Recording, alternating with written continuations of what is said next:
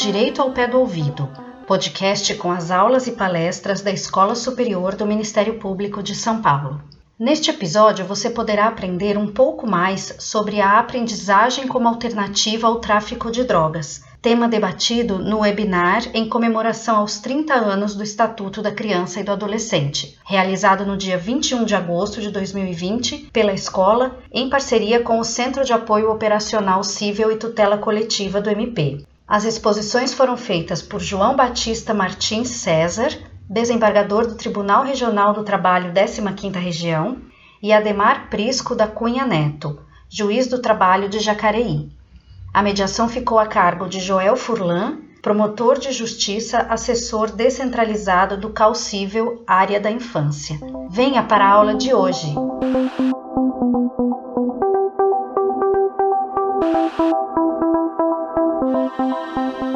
Bom dia a todas as pessoas que nos assistem. É um prazer enorme fazer parte dessa mesa. Em razão do tempo, né? Eu vou cumprimentar o Dr. Paulo Sérgio de Oliveira e Costa, procurador de Justiça, diretor da Escola Superior do Ministério Público, em nome de quem cumprimento todos os colegas do Ministério Público, não só do Estado de São Paulo, mas também de outros estados. Cumprimentar todas as pessoas que nos assistem, em especial da rede do sistema socioeducativo, cumprimentar o Dr. João Batista Martins César, desembargador do Tribunal Regional do Trabalho da 15ª Região de Campinas, presidente do Comitê de Erradicação do Trabalho Infantil e Estímulo à Aprendizagem, integrante da Comissão Nacional do Tribunal Superior do Trabalho de Erradicação do Trabalho Infantil de Estímulo à Aprendizagem, mestre em Direito pela Unimep e professor universitário em Sorocaba em Prática Trabalhista. Também gostaria de cumprimentar o doutor Ademar Prisco da Cunha Neto, juiz titular da primeira vara do trabalho de Jacareí, é, mestre em Direito das Relações Sociais pela PUC de São Paulo e com quem eu tive o prazer de trabalhar aqui em Aracatuba até dezembro do ano passado. É, de pronto agradeço o, o, a aceitação do convite, né? É, é um prazer recebê-los uh, na escola do Ministério Público. E gostaria só de pontuar algumas questões antes de passar a palavra para os senhores. Esse tema uh, da aprendizagem como alternativa ao tráfico foi, pensado justamente porque, na linha do que a mesa anterior falou, né, todos os atores da rede social, é, do sistema de justiça, é, tem se deparado com um crescente aumento do tráfico de drogas e também com dificuldades desse enfrentamento, né? Então, por conta disso, a gente precisa buscar caminhos, né, é, para, se não resolver, minimizar essa situação, porque eu acredito que da forma como tem sido é, feita a atuação, ela não tem sido suficiente e os maiores prejudicados são os adolescentes, né? Os números citados pelo colega da mesa anterior deixam claro isso, né? E nunca foi tão importante esse trabalho em rede, né? Em especial pelos 30 anos do Estatuto, que preconiza essa atuação em rede, eu acho que mais do que nunca nós precisamos trabalhar em rede, né? E também a gente precisa uh, tentar entender e compreender as causas, de, eu chamaria de, de epidemia de drogas, né? E a partir daí a gente pensar em estratégias do enfrentamento. Como já foi dito, nós precisamos falar sobre drogas, né? discutir sobre drogas. Né? Não é preciso ter medo desse debate é, o tema tem que ser enfrentado. Na, na, mesa anterior da semana passada foi falada sobre a, a questão da primeira infância e da importância uh, da formação cerebral, da plasticidade cerebral, e também foi dito uma questão muito importante que essa plasticidade ela pode ser alcançada principalmente até os 18 anos. Então, se a gente falhou na primeira infância, nós temos a oportunidade de recuperar na, na adolescência, né? E, e, não é possível que nós é, fiquemos parados e não façamos alguma coisa diferente. Se nós analisarmos o perfil do adolescente que pratica o ato, nós vamos verificar que esse adolescente ele é do sexo masculino, ele usa só maconha, porque para eles a maconha não é droga, ele está fora da escola, ou está na escola, mas em situação irregular, ele mora na periferia, é criado pela mãe, e apenas, é, pelo menos no levantamento que eu fiz aqui na comarca, 25% dos adolescentes moram com pai e mãe, ou seja, 75% ou mais moram é, com ou só com a mãe ou com a avó ou com tios. Então ele não mora nessa família que deveria ser a base de acolhimento e direcionamento desse adolescente. Da mesma forma, no interior de São Paulo, principalmente, aqui em Aracatuba, quase 80% dos atos praticados dos adolescentes que são apreendidos em flagrantes é o tráfico de drogas. Então, o tráfico é o grande dilema, pelo menos do interior de São Paulo e acredito que do Brasil. E eu se vocês me permitirem, eu vou ler rapidamente um, a declaração de um adolescente que está apreendido nesse momento na delegacia e eu vou fazer o oitiva informal às 13 horas. Eu copiei a, as declarações que ele prestou na delegacia. Tem 15 anos, mora na periferia, está acompanhado do avô, é usuário de maconha, tem passagem, mas nunca foi internado. É, nesta tarde ele estava andando quando a viatura o abordou, ele saiu correndo, encontraram com ele 55 pino plástico de cocaína, dois celulares, tipo radinho, que é usado para comunicar a presença de policiais na área, e aproximadamente 320 reais. Ele confirmou que esse dinheiro é proveniente de venda de cocaína. Ele vende cada pino pelo valor de 10 reais e por questões de segurança não posso dizer de quem pertence os pinos. É, a cada malote de 60 pinos, o valor de 500 reais é do cara e 100 reais é meu. O valor de cada pino é de 10 reais. Eu não vou precisar pagar estes pinos de cocaína para o cara porque eu perdi para a polícia. Se fosse perdido por minha conta, eu teria que pagá-los. Estou vendendo pinos de cocaína há uma semana. O que, que isso significa? Que esse adolescente está praticando ao mesmo tempo um ato infracional que a lei considera como crime hediondo, que já foi citado na mesa anterior, e ao mesmo tempo esse adolescente está ah, praticando um trabalho infantil que é considerado uma das piores formas de trabalho infantil. E aí, para levar ao debate aos, aos palestrantes, nós precisamos é, entender esse paradoxo. Como é que nós estamos atuando frente a essas questões? Estamos dando mais prioridade ao crime hediondo ou ao trabalho infantil? Como é que nós vamos enfrentar é, essa situação e se é possível conciliar essas, essas duas contradições que o próprio Estado brasileiro nos fornece e nos permite nessa atuação. E para uh, ouvir um pouco sobre o tema, eu passo imediatamente a palavra ao Dr. João Batista. Muito obrigado, o senhor está com a palavra. Bom dia a todos e a todas. Um grande prazer estar aqui com vocês. Inicialmente, eu quero agradecer ao Dr. Paulo, Dr. Malaquias, Dr. Joel Furlan, cumprimentar o meu colega também de debates, o Dr. Ademar Prisco, e cumprimentar também os colegas que estiveram na primeira mesa, né? O Dr. Márcio Rogério de Oliveira, o Dr. Paulo Henrique, o querido amigo Denis, que estava presidindo o trabalho. Aprendi bastante e fiquei muito contente por ver que acho que nós estamos pensando e sonhando o mesmo sonho, né? Então, há, há uma grande probabilidade de se tornar realidade, que é o trabalho em rede. Bom, falar a todos os presentes que estão nos acompanhando, né, que a, a, na Justiça do Trabalho foi eh, implementado esse programa de combate ao trabalho infantil, estímulo à aprendizagem, que nós entendemos que a aprendizagem, até que o Brasil tenha escolas atrativas em tempo integral, é a forma né, do jovem não entrar para o trabalho precoce e regular. Então, esse eixo combate ao trabalho infantil e, ao mesmo tempo, estímulo à aprendizagem. Nós temos duas importantes convenções internacionais sobre a questão do trabalho infantil, a Convenção 138, eu peço a atenção dos colegas né, para perceberem que ela é de 1973. E naquela época ela falava que o trabalho não deveria ser praticado antes dos 15 anos. Por quê? Porque era a idade mínima para uma, um adolescente terminar, né, na, naquela época, o antigo ginásio, né, hoje o fundamental, que era escolaridade mínima preparatória para o mercado de trabalho. E o Brasil não pôde ratificar essa convenção, porque a gente admitiu o trabalho antes dessa idade, né? Nós só pudemos ratificar essa convenção em 2002, porque tivemos a PEC número 20 de 98, que corrigiu essa distorção com relação à convenção internacional. E hoje nós temos que levar em conta que a educação obrigatória até os 17 anos, né?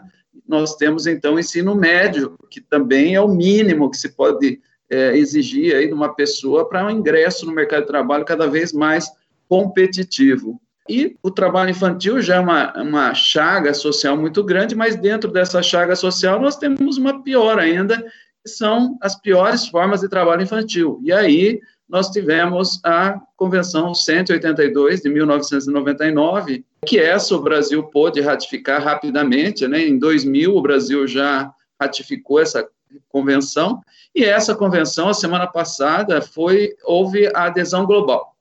Então, todos os países do planeta aderiram à Convenção 182 da OIT, e no nosso país ela é regulamentada pelo Decreto 6481 de 2008, que é a lista TIP das piores formas de trabalho infantil, e essa convenção né, fala que trabalho, as piores formas é análogo de escravo, a exploração sexual, que a gente ainda encontra muito no nosso país, infelizmente, né?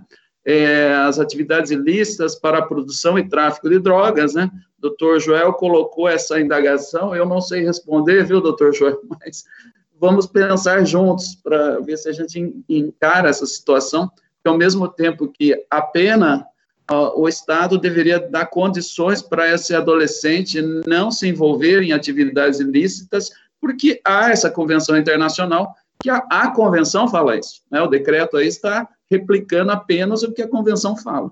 E também, né, em alguns, algumas regiões do nosso país, nós também encontramos conflitos armados. Né? A gente vê nas favelas né, adolescentes recrutados né, para fazer o primeiro combate aí às polícias. Então, também há esse trabalho infantil, que é das piores formas de trabalho, né? Esse decreto 6481, eu recomendo aos colegas, né, que abram o anexo, porque o anexo é muito educativo, né, e aqui eu vou fazer um parênteses com vocês, quando a gente combate o trabalho infantil, a gente tem, enfrenta uma questão cultural dentro do judiciário, dentro do Ministério Público, né, nós sabemos que muitos colegas ainda acham que é melhor trabalhar do que roubar, trabalhar não mata ninguém. Eu escuto muito isso da sociedade e de juízes, e também de membros do Ministério Público, porque eu venho do Ministério Público do Trabalho e lá eu escutava isso também. E esse decreto, ele é bem elucidativo, porque ele fala, não pode trabalhar na rua, por quê?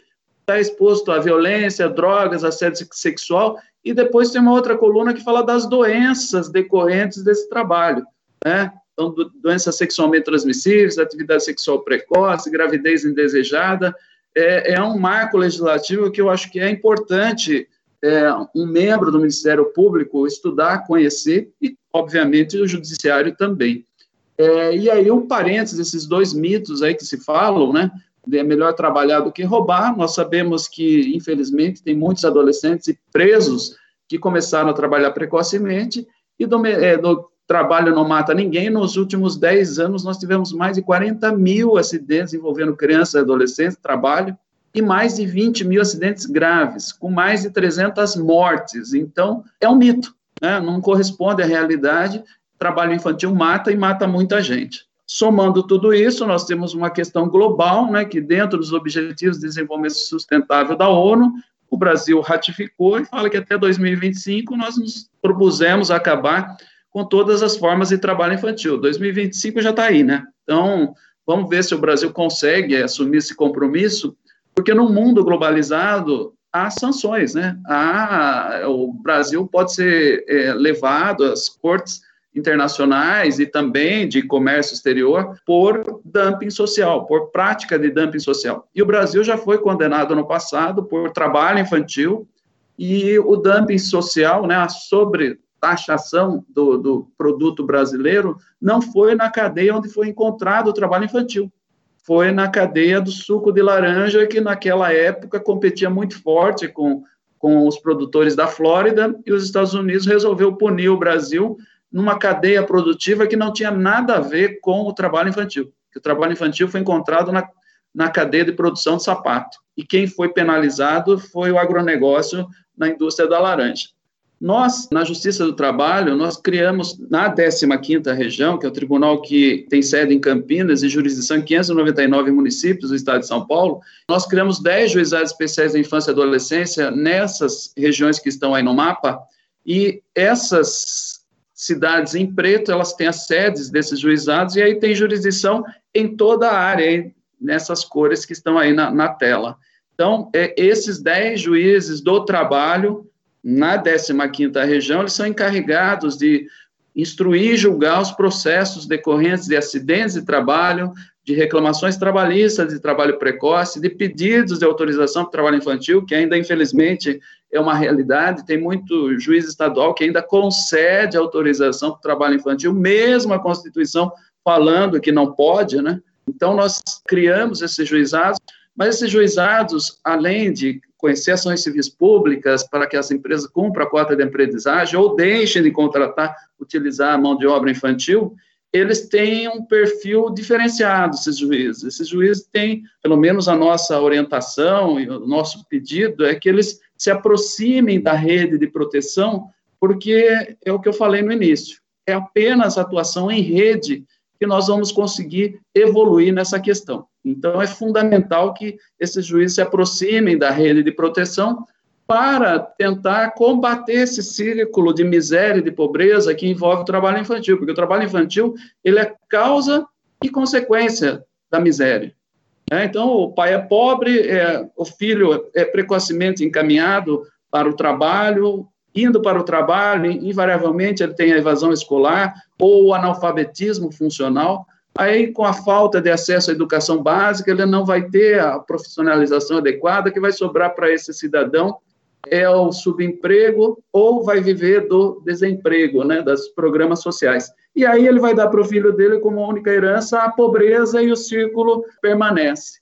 Nós entendemos que se colocarmos aqui entre a pobreza e o trabalho precoce uma escola atrativa, de qualidade, em tempo integral, a gente rompe esse círculo de miséria e pobreza e instituímos um ciclo de riqueza, um ciclo próspero para a sociedade brasileira. E a gente não precisa ir longe, né? aliás, não precisamos inventar. É, nós podemos é, copiar o que já foi bem feito por outros países. Os países nórdicos são exemplo disso. É, a Coreia do Sul é um exemplo disso. No final da década de 60, começo da década de 70, a Coreia do Sul, de fato, encarou a educação como prioridade absoluta. Hoje, a Coreia do Sul é a 11 economia mundial, o Brasil é a nona. Só que a Coreia do Sul não tem as riquezas naturais que nós temos e também não tem o tamanho né, de território que o Brasil tem. O que, que fez a diferença na Coreia do Sul? A educação e num período relativamente curto, né? Da final da década de 60 para cá, ela conseguiu dar esse salto de qualidade. E eu estava acompanhando o debate aí no, no, painel anterior, a inclusão digital. É um outro problema que nós vamos ter que enfrentar é, agora, a, principalmente em razão da pandemia, mas a Coreia do Sul é o terceiro país em termos de inclusão digital no mundo. Então, a Coreia do Sul, além de ser o 11 PIB do mundo, é o terceiro país em inclusão digital e enquanto o Brasil, infelizmente, está lá na rabeira né, da inclusão digital no mundo. E essas realidades do círculo de miséria e de pobreza. Né? O salário aumenta 15% a cada ano a mais estudo, a empregabilidade aumenta 3,38% para cada ano a mais estudo, e o Brasil precisa aprender que criança e adolescente é investimento, o retorno é 10 por 1, tem estudos da OIT é, comprovando isso, que criança e adolescente é investimento e até para nós, né, do sistema de justiça e Ministério Público, aprender, pensar, é tentar pensar fora da casinha, né? E nós temos a PEC da responsabilidade de gastos públicos, é, mas a doutora Hélida, que é do, da, do Ministério de Contas de São Paulo, tem vários artigos falando que criança adolescente não é gasto, é investimento, então não deveria estar sujeito a esse controle aí de gastos públicos, né? Que a gente tem que entender que criança e adolescente é investimento e o retorno virá com essa sociedade bem é, educada, instruída. E aí um, um simples exemplo é que o Brasil perde 151 bilhões por ano com jovens fora da escola. Um, um estudo do Instituto INSPER, esse círculo de miséria e de pobreza não envolve só essa família, essa que é outra questão importante que a sociedade brasileira saiba, né? A renda per capita no estado de São Paulo, segundo o nosso último censo, era de 32 mil reais, mas quando a gente vai, faz o recorte para cidades que têm trabalho infantil, Itararé, por exemplo, uma cidade que tem muito trabalho infantil, a renda per capita lá é de 13.800 reais. É, em Franca, que também tinha muito trabalho infantil, é 17 mil reais. Quer dizer, é, é, um ciclo de miséria de pobreza que afeta aquela família, afeta aquele bairro, afeta o município, o estado e o país e a sociedade brasileira ainda não se deu conta disso. E, para tanto, a gente entende que a aprendizagem é a porta segura para o ingresso do adolescente no mercado de trabalho, né? Porque as empresas têm que cumprir uma cota de aprendizagem de 5 a 15%, eu quadro, com adolescentes aprendizes, E a aprendizagem vincula que o adolescente continue frequentando a escola com desempenho adequado. Então, esse adolescente ele vai ter uma jornada reduzida, em torno de quatro horas por dia de trabalho, dentro desse processo pedagógico, né? E terá a obrigação de continuar frequentando a escola, e ao final do processo de aprendizagem, que normalmente é de dois anos, ele vai, tá, vai ter um certificado, vai ter, entre aspas, um diploma que ele pode exercer aquele ofício. Então, é uma mão de obra qualificada. Em 2016, a presidente Dilma soltou um decreto admitindo a aprendizagem social. Essa aprendizagem social é, foi bem interessante, porque muitas empresas falavam que não podia cumprir a cota de aprendizagem, porque o seu ambiente de trabalho era insalubre ou perigoso. E aí, esse decreto veio falando, ó, as empresas que têm ambiente de trabalho insalubre, perigosos, né, perigosos, podem contratar esses aprendizes e eles fazerem a parte prática da aprendizagem dentro de uma repartição pública, dentro de uma associação, e a empresa é responsável pelo pagamento da bolsa aprendizagem, pelos valores da aprendizagem. E aí a gente está tentando é, que esse decreto, é, é, essa aprendizagem social seja implementada, porque o empresário não é obrigado a fazer isso e a aprendizagem vai dos 14 aos 24 anos. E tem muitas empresas que preferem contratar, então, trabalhadores jovens depois dos 18 anos, e aí ela cumpre a cota também. Então, é um trabalho de convencimento das empresas para que contratem é, esses adolescentes dentro do público que nós estamos falando aqui, né, do ECA, né, é, principalmente de 14 a 18 anos, para dar uma alternativa para esse público. A aprendizagem social traz inúmeras vantagens, né? qualifica a mão de obra é, brasileira, né? Traz uma oportunidade para esses adolescentes de maior vulnerabilidade social e tem estudos né, que a reincidência em ato infracional reduz drasticamente quando o adolescente tem uma oportunidade por meio da aprendizagem social. Mas nós temos alguns desafios, né? Infelizmente, o país está nesse fla-flu, nesse Corinthians em Palmeiras, entre direita e esquerda, né? E a, é, a, algumas pessoas acham que a aprendizagem é uma coisa de esquerda. E aprendizagem não é uma coisa de esquerda. Aprendizagem é uma política pública de Estado. Pelo menos deveria ser encarada dessa forma. É, na Alemanha, é, existe um dia da aprendizagem que as escolas param, as empresas param, as repartições públicas param para que os adolescentes possam conhecer esses ambientes de trabalho e ver o que, que eles vão fazer no futuro. Mas nós temos alguns riscos aí de retrocesso. Alguns projetos de lei, algumas PECs para acabar praticamente com a aprendizagem. Eu faço parte da Comissão Nacional, tenho ido ao Congresso Nacional antes da pandemia, né, para conversar com os nossos congressistas e mostrar que a aprendizagem não é uma política de esquerda, ela deve ser uma política pública de Estado brasileiro, porque mesmo que a gente tivesse escola em tempo integral para todas as nossas crianças e adolescentes, ela ainda poderia ser utilizada como a porta segura para ingresso do jovem no mercado de trabalho, né, como a Alemanha faz. E o governo está fazendo estudos para alterar a classificação brasileira de ocupações e a cota de aprendizagem tem uma íntima vinculação com a classificação brasileira de ocupações, e dependendo de que alteração ele faça nessa classificação, a cota de aprendizagem pode virar uma quimera. Então, é importante que a gente fique consciente disso e, né, enquanto cidadãos, também cobremos aí o governo para que não faça alguma atitude que implique aí retrocesso social. Temos que convencer as empresas, né, para contratar esse público em vulnerabilidade social, né, é, principalmente aí da, da, de, em medidas, né, é, socioeducativas, é, é muito difícil, mas a gente tem alguns avanços, né.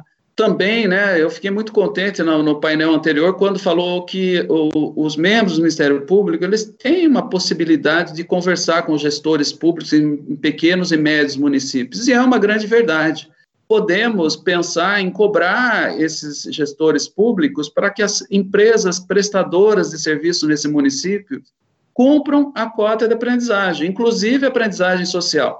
É, é, em Sorocaba, é, houve uma lei que vincula que essas prestadoras só vão assinar o contrato com o município se elas comprovarem que estão cumprindo a cota de aprendizagem. E ela está produzindo efeitos não só em Sorocaba, porque tem prestadoras é, que são fora da região de Sorocaba, e também vão ter que co comprovar que estão cumprindo na sua cidade de origem. E uma lei semelhante foi é, aprovada na região de Aparecida, e eu fiquei sabendo que um grande banco ligou para a vereadora que estava tentando aprovar a lei, falando que ele não tinha interesse que a lei fosse aprovada, porque se fosse aprovada, ele ia ter que comprovar, né, se fosse aprovada, ele teria que comprovar o cumprimento da cota de aprendizagem. O que, que justifica um grande banco a não cumprir uma cota de aprendizagem? Fica aí a nossa indagação, né? É possível pensarmos também aprendizagem em meio fechado, né? É, uma grande empresa pode montar uma unidade dentro de uma unidade da Fundação Casa e pode acontecer a aprendizagem dessa forma, ou também pode ter uma parte da aprendizagem lá dentro, só a parte educativa, e a parte prática ser feita lá fora na empresa. Então, são alternativas que, inclusive, há no manual do, do Conselho Nacional do Ministério Público, mas a gente tem que pensar também na questão da pré-aprendizagem, né? É, antes de mandar esses adolescentes em vulnerabilidade social para aprendizagem, a gente tem que dar um reforço para eles na questão de educação, de postura, de como vai se comportar numa entrevista para emprego, porque há uma carência muito grande e nós sabemos disso. E não só na, é, na fase pré a gente tem que atuar, mas também na fase pós-aprendizagem. A gente tem que acompanhar esses adolescentes e tentar viabilizar emprego e renda para eles após a aprendizagem, porque nós sabemos que eles vêm de uma família é, desestruturada. Então, tem que, nós teremos que pensar no pré e no pós-aprendizagem. Nós temos essa recomendação 70 do CNMP, né, que sugere várias ações aí de promoção da profissionalização dos adolescentes, e, e nós estamos nessas fases ainda iniciais, né? Seminários, reuniões, discussão, e eu tenho fé que daqui a pouco nós vamos estar na fase mesmo de arregaçar as mangas e colocar isso em prática em, em prol desses adolescentes. Para quem não conhece, tem um programa desenvolvido no Rio de Janeiro, lá eles estão bem adiantados, né? O sistema lá de Justiça, é, Tribunal de Justiça, Ministério Público Estadual, Ministério Público do Trabalho, é, Auditoria Fiscal do Trabalho, Defensoria Pública, é, já colocaram milhares de adolescentes no mercado de trabalho lá como aprendiz, e vejo que o curso aí, o arco é grande, né? É, mecânica de automóveis, informática, manutenção de computadores, lancheiro, teatro, arte e cultura, montagem, manutenção de desktop, notebook, celulares, mas a dificuldade né, é, é a mesma, é convencer os empresários a abrir essa oportunidade. O doutor Joel me emprestou esses slides, né, que é uma pesquisa que ele fez, e é interessante, né, é que, de fato, a maior parte, né, está no adolescente masculino, né, dos infratores, porém, é, nós temos que pensar na questão de gênero também. Então, é, nós sabemos que quando há uma gravidez precoce, essa criança é a mãe, infelizmente, que fica responsável né, pelo sustento dessa criança. E aí a gente também tem que pensar em dar é, a oportunidade de aprendizagem social para as adolescentes. A idade do adolescente infrator é a idade que é, é albergada pela aprendizagem, então não haveria nenhum problema, né? A gente trabalhar aí com a aprendizagem dos 14 aos 18 anos seria interessante. E também, né, aí é uma grande dificuldade que a gente teria para enfrentar. Para o adolescente ser aprendiz, ele tem que estar tá frequentando a escola. É, aí essa pesquisa, o doutor Joel, mostra que, infelizmente, né, mais da metade aí, né, dos adolescentes não está na escola, infelizmente. E aí nós vamos ter que criar meios para que eles possam usufruir desse benefício. A lei do Sinasa, né, falou que as empresas têm que assinar instrumentos de cooperação aí com gestores do sistema socio do sistema de atendimento socioeducativo locais, né?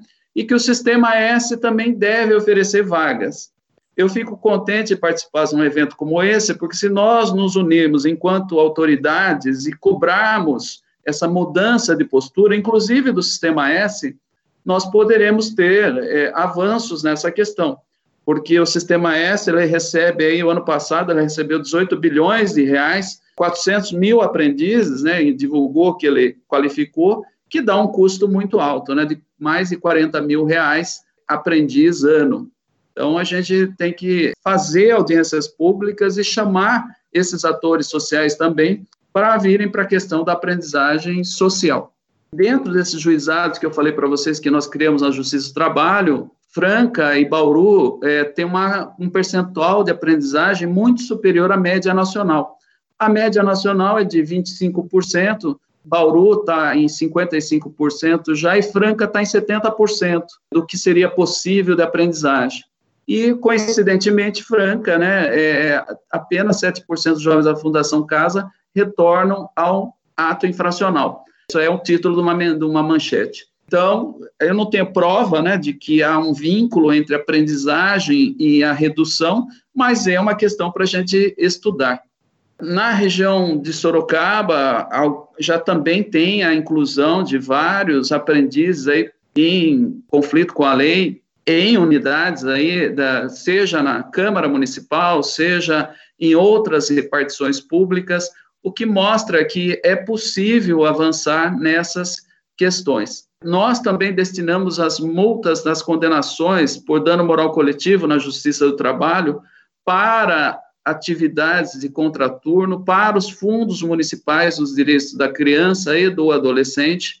Então, temos propiciados aí é, programas de contraturno e acredito que é, essa discussão a gente deveria também ter com os colegas né, da Justiça Estadual, da própria Justiça Federal e dos ramos dos ministérios públicos correspondentes sobre é, essa questão da destinação dessas multas, porque se o artigo 227 da Constituição fala que a criança é, é proteção integral, integral e absolutamente prioritária, essa seria uma das melhores formas da gente proteger nossas crianças e adolescentes. Aqui em Sorocaba, em razão de uma dessas destinações, está sendo costurada uma parceria para eh, desdobramentos da justiça restaurativa para que esses adolescentes tenham um apoio em outras áreas. Mas isso ainda é embrionário, a gente está com valor garantido, é mais de um milhão de reais garantido, mas é, ainda não está implementado. E quando a gente dá chance para esses adolescentes, eles desabrocham para a vida. Vocês sabem muito bem disso, né? Então, teria aqui vários exemplos da genialidade aí do, do, desses adolescentes, né?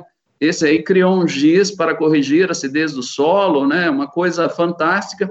Na Justiça do Trabalho, lá em Ribeirão Preto, tem um projeto piloto de aprendizagem social. Esses adolescentes foram incluídos lá no Fórum Trabalhista de Ribeirão Preto, todos é, em extrema vulnerabilidade social, e um que não está aí nessa foto é da Fundação Casa. E esse adolescente, assistente social, fez um trabalho fantástico, porque por duas vezes o traficante foi lá aliciá-lo novamente para ele voltar e pagar a dívida, né? E você sabe, vocês sabem essa dívida melhor que eu como que funciona.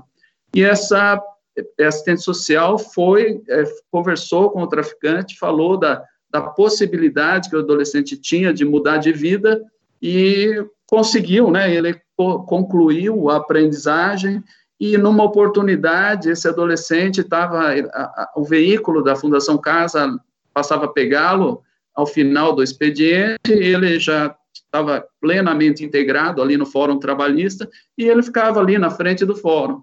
E não deu horário, o veículo não passou, ele voltou para a Secretaria da Vara do Trabalho, pediu, dá para ligar na Fundação Casa que o meu veículo não chegou, não vieram me buscar, esqueceram aqui. Então vê que os adolescentes, quando têm uma oportunidade, eles agarram essa oportunidade, né?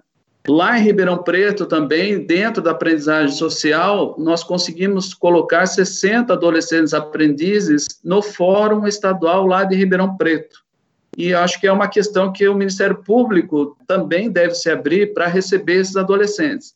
No Tribunal de Campinas, nós aprovamos agora a nossa aprendizagem social, então nós vamos também se abrir, o tribunal vai se abrir para receber os adolescentes em vulnerabilidade social. E aí, né, pessoal, essa mão de obra que vai ser no futuro. Aí um teste das motos voadoras que serão utilizadas na próxima Copa do Mundo. Então, o policiamento vai ser feito por motos voadoras. E aí, eu, no painel anterior, falou da questão da inclusão digital. Se o Brasil tem toda essa carência de inclusão digital, por que não usar polos de inclusão digital em regiões que nós temos altos índices, por exemplo, de, de, de violência ou de, de, mesmo de tráfico, levar equipamentos, é, a, a internet para essas regiões de uma forma programada e protegida para que as nossas crianças e adolescentes fiquem num ambiente adequado. Então, é, é possível, né? Nós estamos aqui num trabalho em rede, desenvolver um trabalho nesse sentido, e lembrando aos colegas que nós temos a indústria 4.0, que é uma mão de obra hiperqualificada, e a tecnologia 5G. A tecnologia 5G vai movimentar trilhões de dólares nos próximos anos. Alguns estudos indicam que o Brasil pode se beneficiar com bilhões de dólares dessa tecnologia, com todas as profissões que vão surgir dessa tecnologia. Só que nós temos que qualificar os nossos adolescentes, né?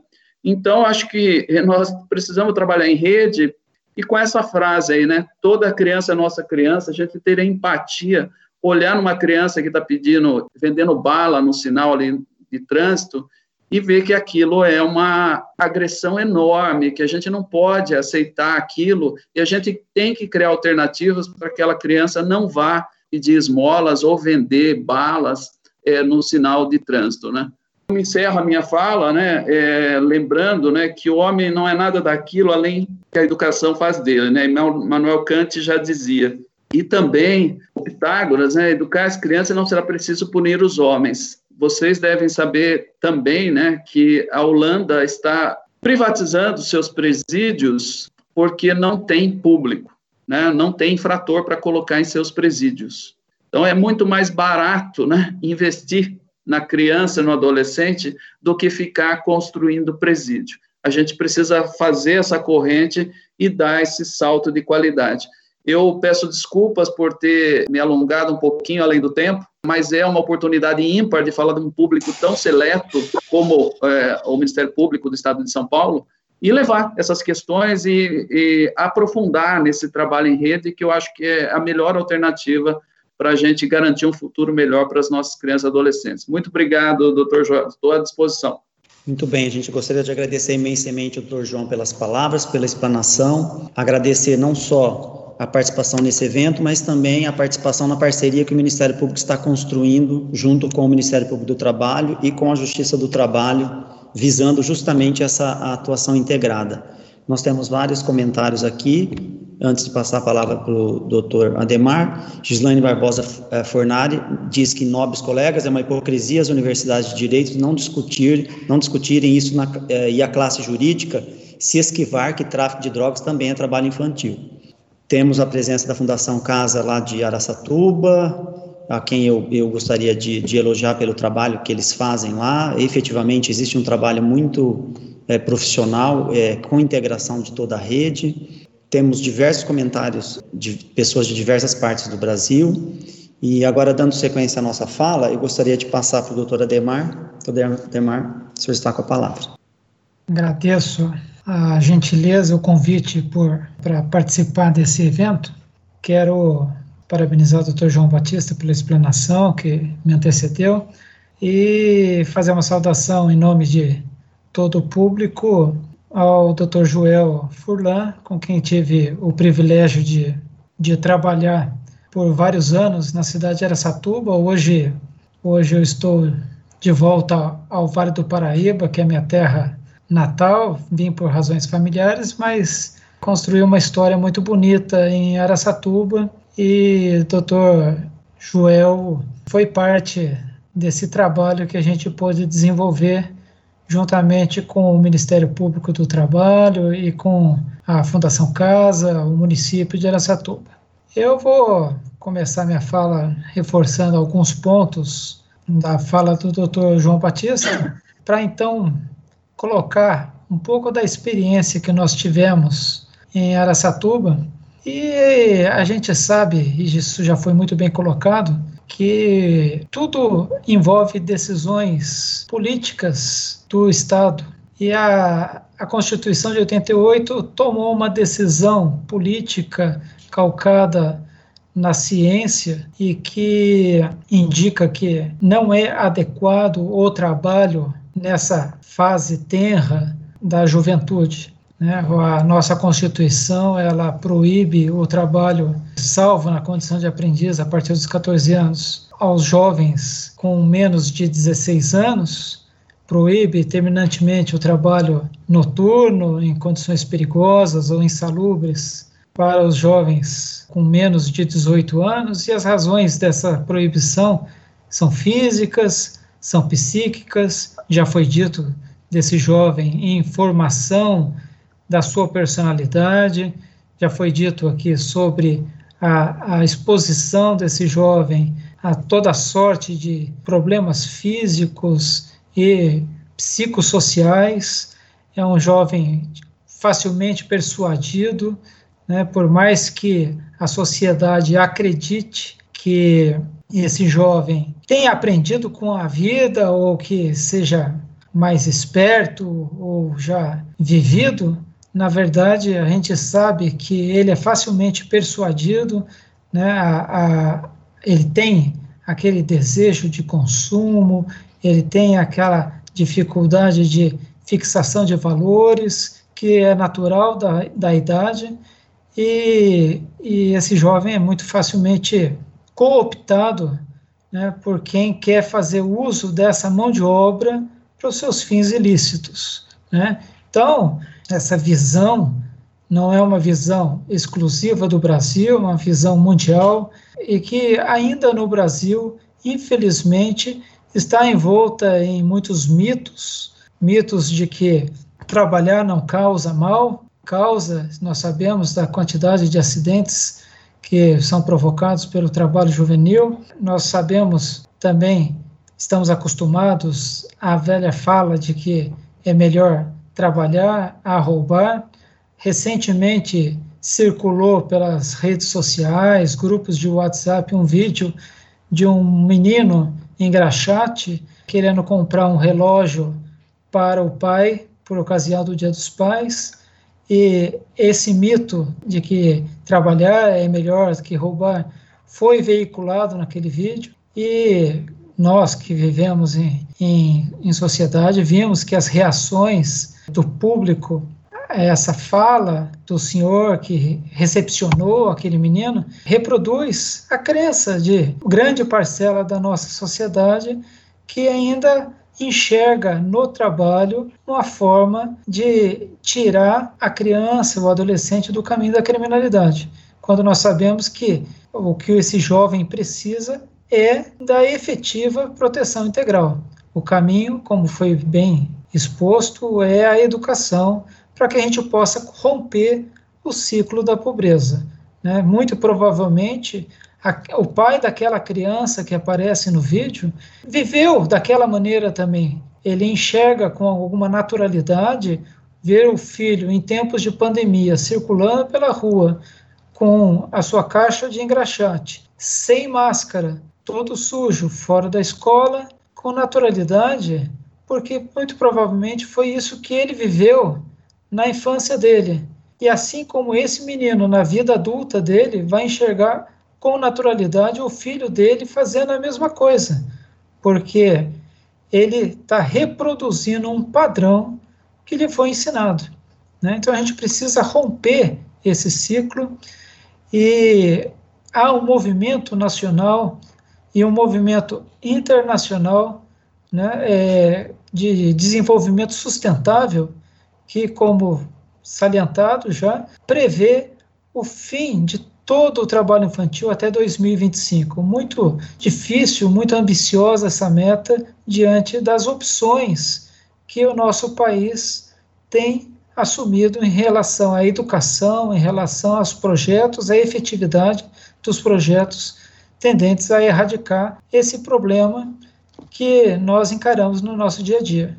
Dentro do trabalho infantil, Existem aquelas piores formas, como já foi repetido aqui algumas vezes, e o tráfico de drogas, particularmente, é considerado uma, uma forma de exploração, uma das piores formas de exploração de trabalho infantil. Nós temos muita dificuldade de combater esse mal, porque nós temos dificuldades estatísticas, nós trabalhamos com o preconceito, nós trabalhamos com ideias, com ideias equivocadas e aos poucos nós estamos tentando reconstruir essa visão para que a gente possa se espelhar em exemplos mundiais que deram certo. Então, a aprendizagem, ela é um caminho para a introdução do jovem ao mercado de trabalho, principalmente o jovem em estado de vulnerabilidade. A criança, ela precisa ser assistida, ela precisa ser preparada para que quando chega aos 14 anos e tenha a possibilidade de ingressar num,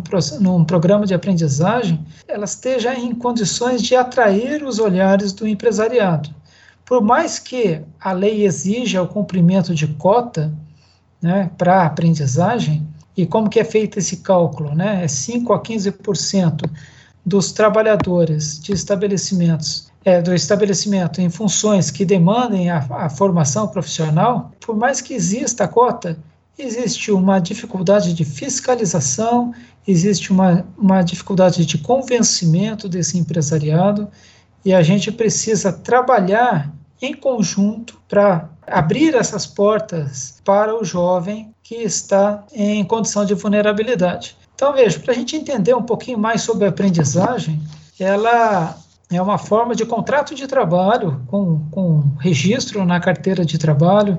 Ela exige a participação, a frequência escolar de qualidade e exige a participação de uma entidade que ofereça o programa de aprendizagem. Essa entidade que oferece o programa de aprendizagem é, por excelência, a Rede S, SENAC, SENAI, SENAR, SENAT, mas nem sempre a rede S é capaz de suprir a demanda pela procura do empresariado que precisa fazer a contratação. Então, a lei possibilita que escolas técnicas de educação e entidades sem fins lucrativos também se habilitem para que sirvam a esse papel de oferecer o programa de aprendizagem. Então, vejam, a gente, quando pensa na proteção integral do jovem, da criança, do adolescente, e a gente insere a aprendizagem nesse debate, a gente está falando em favorecer a frequência escolar, a gente está, e isso me parece um ponto muito importante, é, oferecendo a esse jovem, a essa família, uma fonte de renda lícita, né, que pode fazer frente à tentação do tráfico, né, propicia o aprendizado de uma profissão, comprova experiência profissional para futuros empregos. Isso quando o próprio, o próprio empregador da aprendizagem não opta por oferecer um, um contrato a prazo indeterminado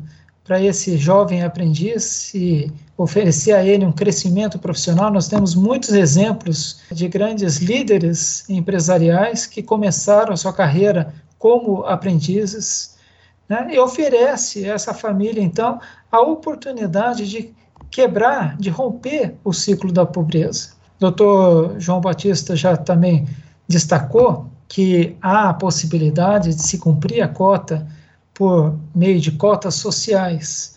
E é importante a gente reforçar esses pontos, porque quando a gente, quando eu, eu começar a falar aqui da nossa experiência em Aracatuba, nós vamos ver as dificuldades que nós enfrentamos e quais foram os avanços que nós conseguimos implementar, quais foram os aprendizados que nós conseguimos extrair da nossa experiência em Aracatuba. Então, veja, nós começamos a, a nossa parceria em Aracatuba com os cursos que já eram oferecidos pelo SENAC. Né? Fomos lá na Rede S, o SENAC era o, o organismo da rede S que naquele momento tinha melhor disponibilidade para que a gente pudesse fazer o nosso programa piloto. Eu me reuni com a doutora Ana Raquel, procuradora do trabalho em Araçatuba, doutor Joel, promotor da infância e juventude, na época o doutor Adeilson, o juiz da infância e juventude, procuramos o SENAC, conversamos com eles, vimos quais eram os cursos oferecidos e como que a gente poderia fazer um projeto piloto em conjunto com a Fundação Casa para que a gente pudesse inserir jovens egressos de cumprimento de medida socioeducativa nesse programa do SENAC. Precisávamos de um empregador, né, uma, alguns supermercados da cidade que eh, se mostraram disponíveis a contratar os jovens, aceitaram o desafio e nós começamos a experiência. Naquele primeiro momento, nós ficamos muito, muito animados com a proposta, porque foi, foi enxergado ali que aquele jovem, vindo de um trabalho muito bem feito, do aspecto socio, socioeducacional, como interno da Fundação Casa, ele sairia com um emprego, sairia com uma fonte de renda lícita, com a obrigação de continuar participando, da, é, continuar frequentando escola. Então, ele teria a possibilidade de aprendizado de uma profissão, teria renda, teria o tempo dele ocupado, nós acreditamos que aquilo seria um estrondoso sucesso. O problema é que os senhores sabem melhores do que, do que nós da, da Justiça do Trabalho que o círculo, o círculo que envolve esse, esse jovem é muito mais complexo do que pura e simplesmente oferecer renda, oferecer uma oportunidade de qualificação profissional para esse jovem né, ele está, quando re, é, reinserido, né, proveniente de um, uma medida socioeducativa em regime fechado, ele está reinserido naquele, naquele ambiente da onde ele foi retirado para cumprir a medida. Né? Então, ele, ele, ele volta para o seu ambiente familiar com todas as virtudes e todos os defeitos que, que ele encontrava naquele momento, ele volta para o seu bairro, ele volta para a proximidade das amizades, e nós percebemos que aquilo era muito mais complexo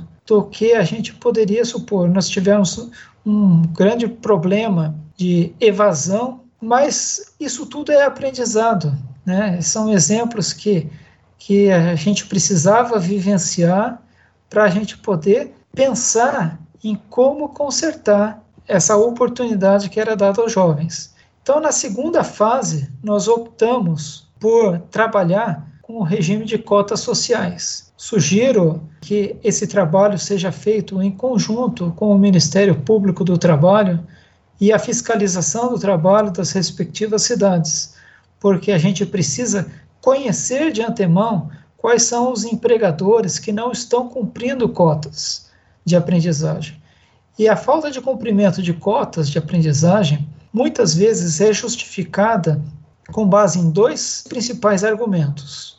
Primeiro, o estabelecimento, as condições do estabelecimento onde o empregador executa suas tarefas, as suas atividades, não oferece condições para o trabalho legal do jovem com menos de 18 anos. Então ele diz: olha, o trabalho aqui é insalubre, ou eu preciso de trabalho noturno, ou o trabalho é proibido para jovens com menos de 18 anos porque requer habilitações que são proibidas para essa faixa etária. Então, esse é um dos argumentos, né, dizer que não vai cumprir a cota porque não tem como inserir esse jovem no seu meio ambiente de trabalho.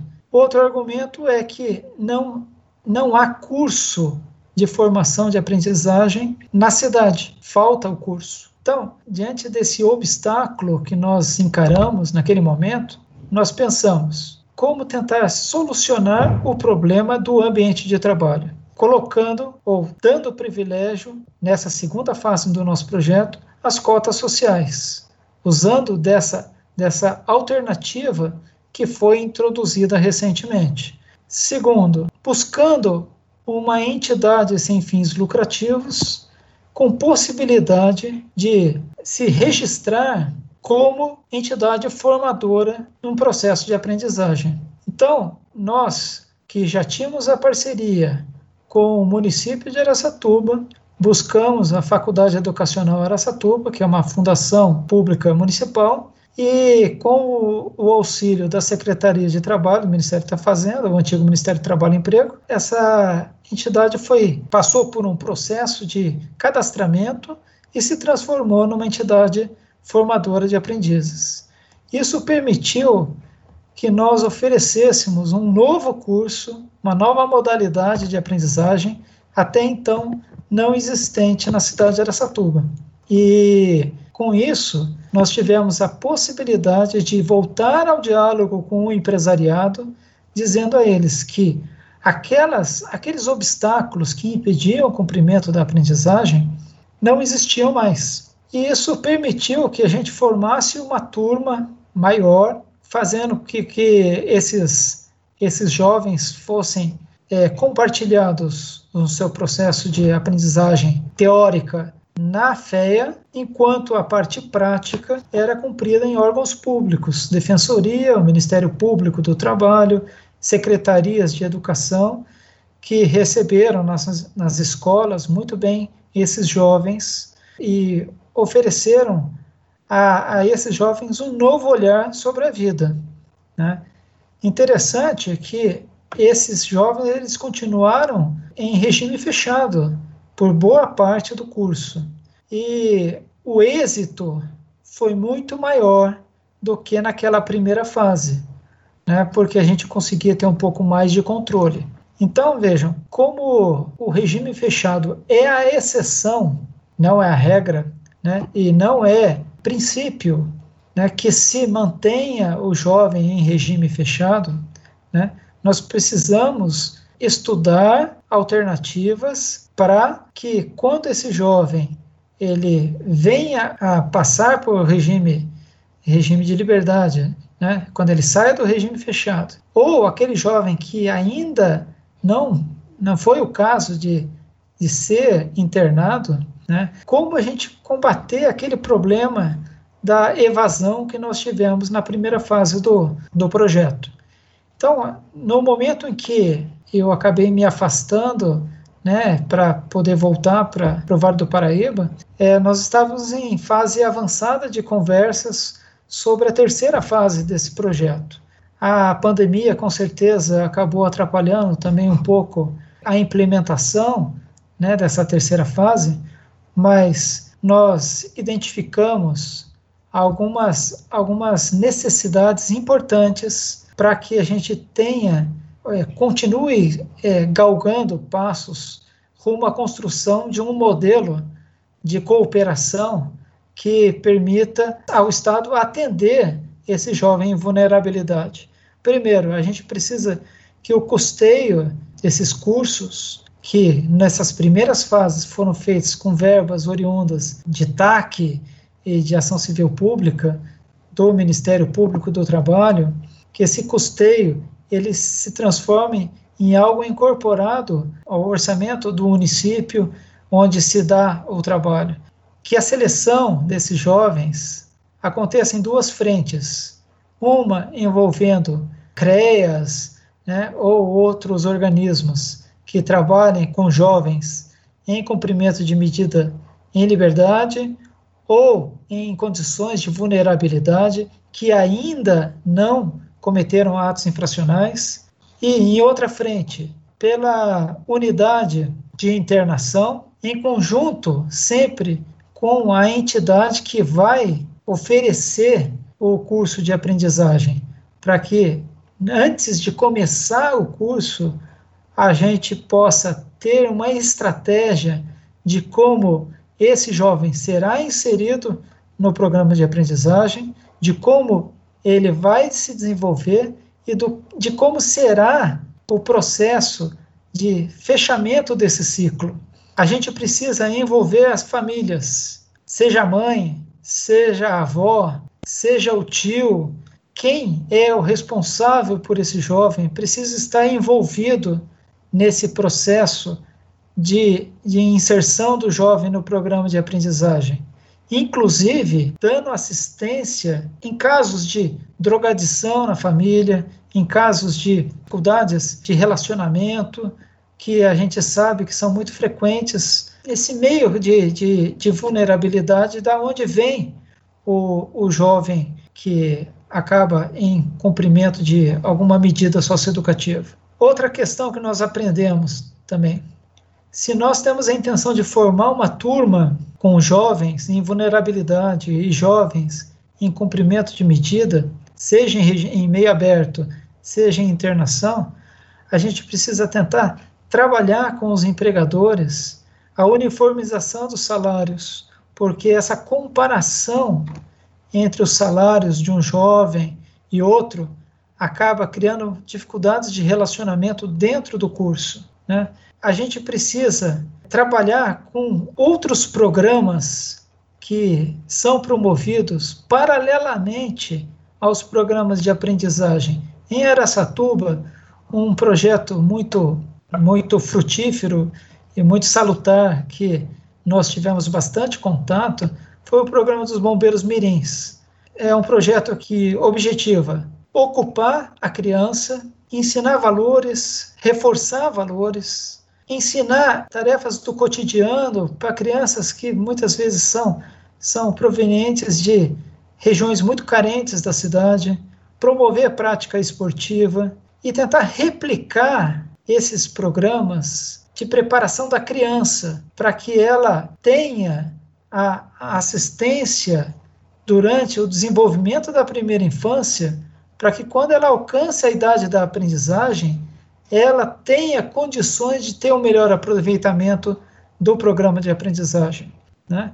Nós também chegamos à conclusão que precisamos trabalhar e participar desse processo os agentes de apoio socioeducativo, a assistência social, o pessoal de saúde, de educação, que vai participar desse processo de seleção dos jovens para que eles sejam nossos parceiros. E já caminhando para o encerramento, fazer esse trabalho de, de conscientização, de treinamento também com os policiais, porque uma experiência que nós tivemos em Aracatuba é que um policial bem treinado ele é capaz de identificar um caso de trabalho infantil precocemente, porque a polícia ela é muito capilarizada.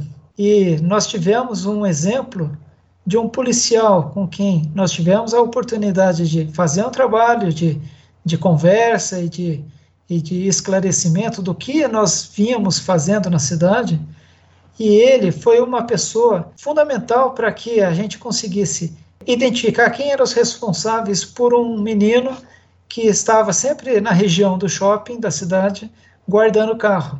Então, isso permitiu que o, o conselho tutelar chegasse até, até aquela família e que a gente conseguisse dar um tratamento à família, entender as razões da colocação daquele menino para trabalhar precocemente numa situação degradante e poder inserir ele num programa oficial que possibilite àquela família ter uma alternativa àquela situação. Então vejam, tudo que eu falei aqui diz respeito a um trabalho conjunto.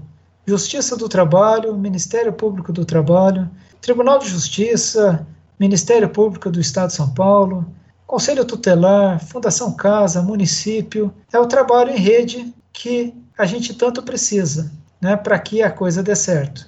Então, a gente, o, caminho, eu tenho convicção disso. É, o caminho é o trabalho em rede, o, o caminho é firmar parcerias para que a gente possa unir os nossos projetos, porque muitas pessoas têm muitos projetos muito qualificados e muito bons em desenvolvimento. O que falta é sentar e dialogar. Né? E tenho certeza que um bom exemplo, como, como a gente conseguiu é, dar o pontapé inicial em Aracatuba, estimula o, o empresário a dar a sua contribuição também, como nós tivemos a oportunidade de colher com alguns empresários na cidade de Aracatuba. Né? Então, eu fico à disposição hoje e para o futuro, caso queiram trocar experiências, e porque o nosso propósito realmente é difundir essa prática, né? difundir a aprendizagem como mecanismo de contribuição, mais um elemento para contribuir para tratar essa questão tão complexa que é a questão do, do, do jovem em vulnerabilidade e do jovem em vulnerabilidade que acaba praticando atos infracionais, e a maioria deles o tráfico. Né? Então a gente precisa dar uma, uma, uma possibilidade de renda alternativa para essa família, né? para tentar tirar esse jovem desse caminho que, infelizmente, conduz ou à morte precoce ou ao caminho do sistema prisional.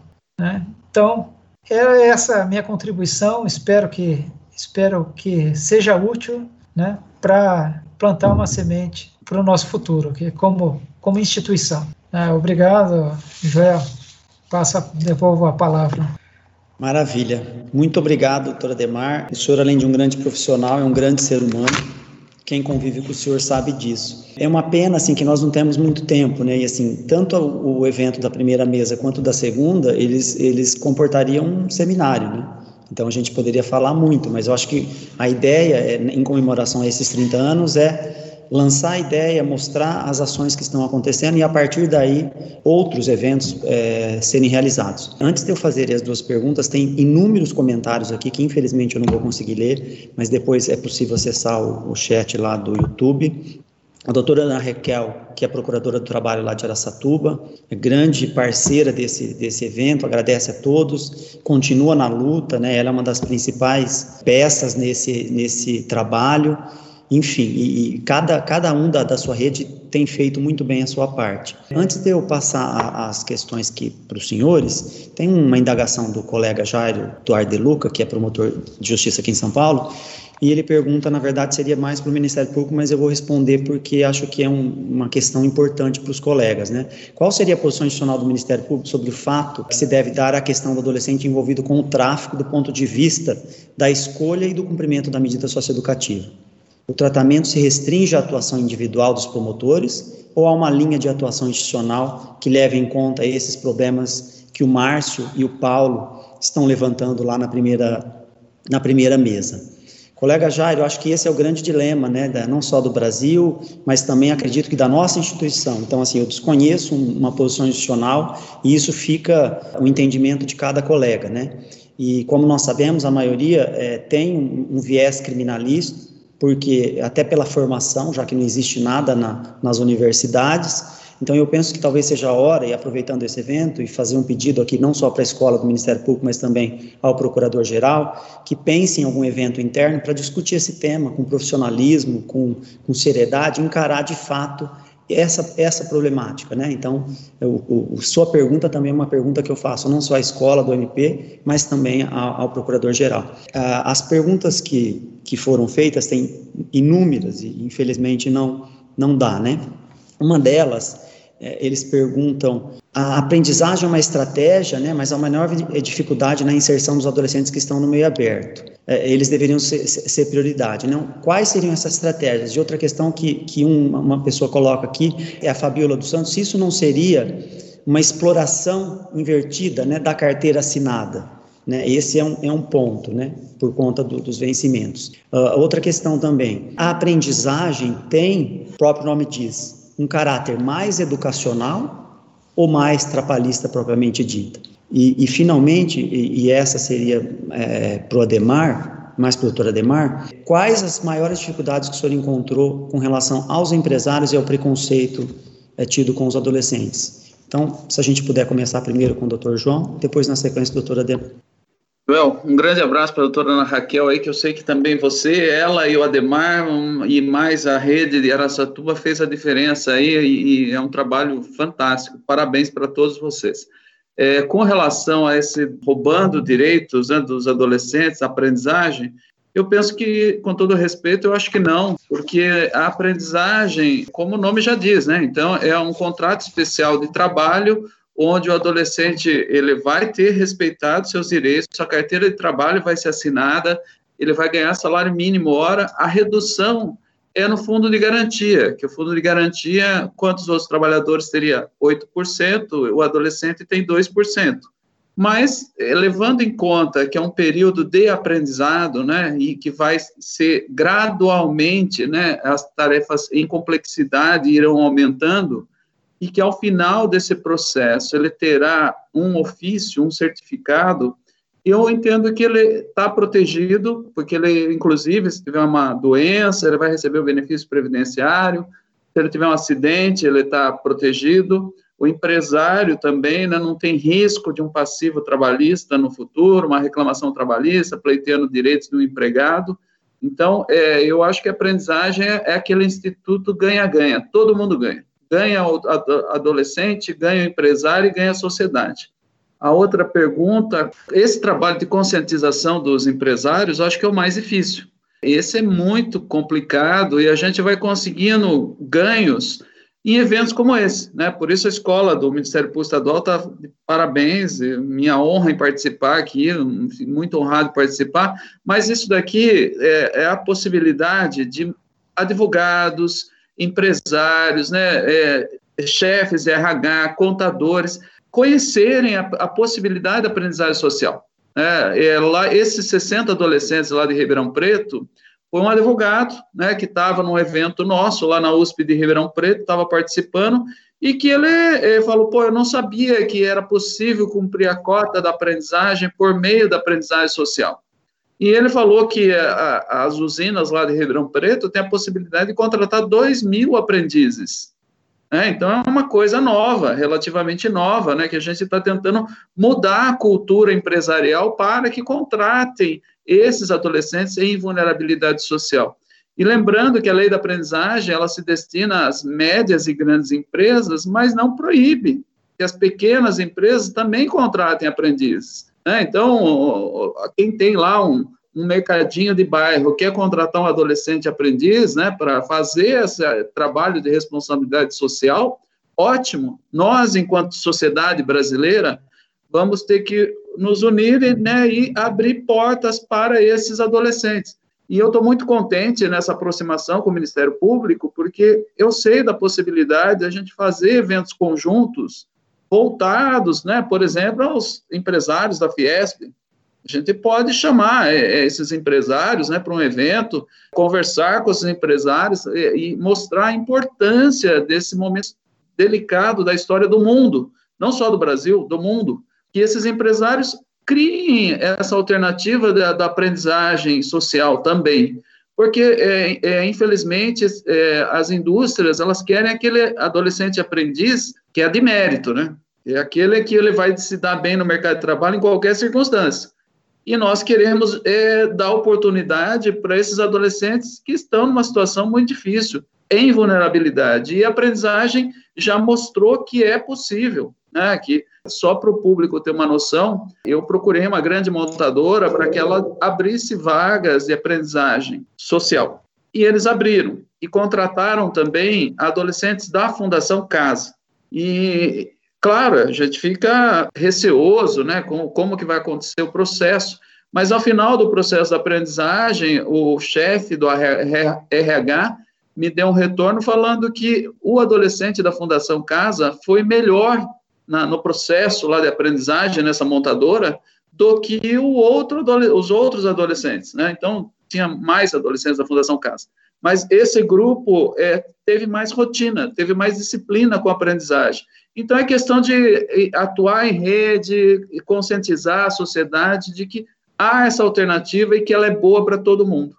Maravilha. E já encerrando a minha fala, doutor João, então quero agradecer a oportunidade, na sua pessoa, cumprimentar todos os colegas do Ministério Público aí, um evento fantástico, aprendi muito e foi um grande prazer.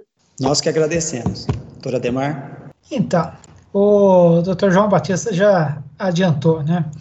Mas eu destacaria aqui que esse trabalho de convencimento, ele realmente não é fácil e precisa ser feito em conjunto. Primeiro, por campanhas educacionais.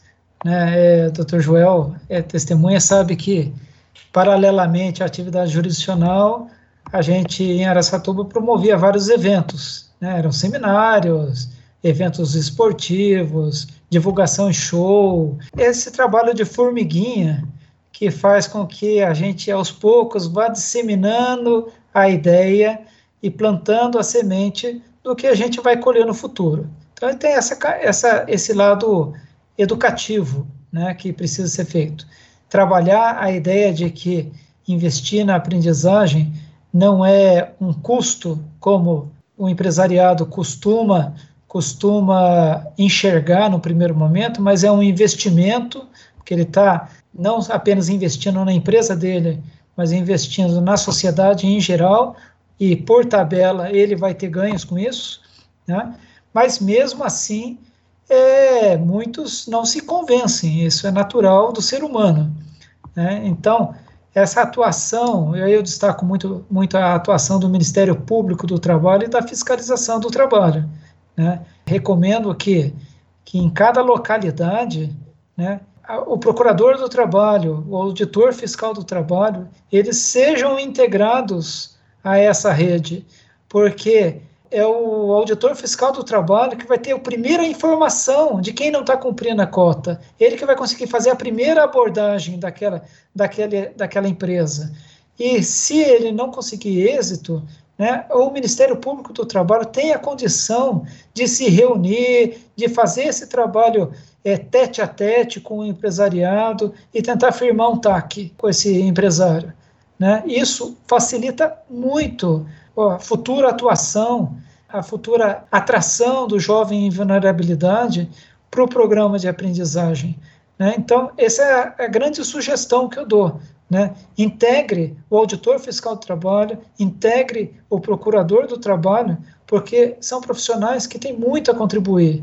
Né? E, na medida do possível, né, nós do Judiciário temos uma atuação um pouco mais inerte por natureza, né, mas nós podemos contribuir na, no diálogo, em eventos dessa natureza, em eventos como nós promovemos várias vezes em Aracatuba, né, como é, canalizador e ajudar a reunir os parceiros para que a gente construa uma cadeia que vá resultar em, em ganhos nesse sentido. Todos ganham. Né? Como disse o Dr. João Batista, é o processo do ganha-ganha.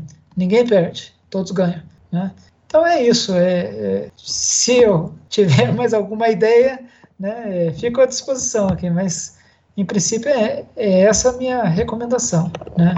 O trabalho conjunto. Maravilha, doutora Demar. Bom, mais uma vez a gente tem que encerrar por conta do horário, né? Infelizmente a gente não vai conseguir responder todas as perguntas, mas acho que depois, quem quiser pode entrar em contato com cada um dos, dos parceiros e obter maiores informações. É, mais uma vez, doutor João, muito obrigado pela, pela, pelo convite, pela participação, doutora Demar, da mesma forma. E agora, para encerrar, eu passo a palavra para a colega Fátima, que vai dar o, o, as, que, as mensagens finais. Gratidão a todos. Bom dia, as falas de hoje foram bastante impactantes, foi um evento incrível. Em nome do Centro de Apoio da Infância, eu agradeço à Escola do Ministério Público, a todos os expositores, mediadores e participantes. Esse evento de hoje, assim como todos os outros eventos comemorativos dos 30 anos do ECA, estão disponíveis no canal da escola no YouTube. Muito obrigada a todos pela participação e bom dia.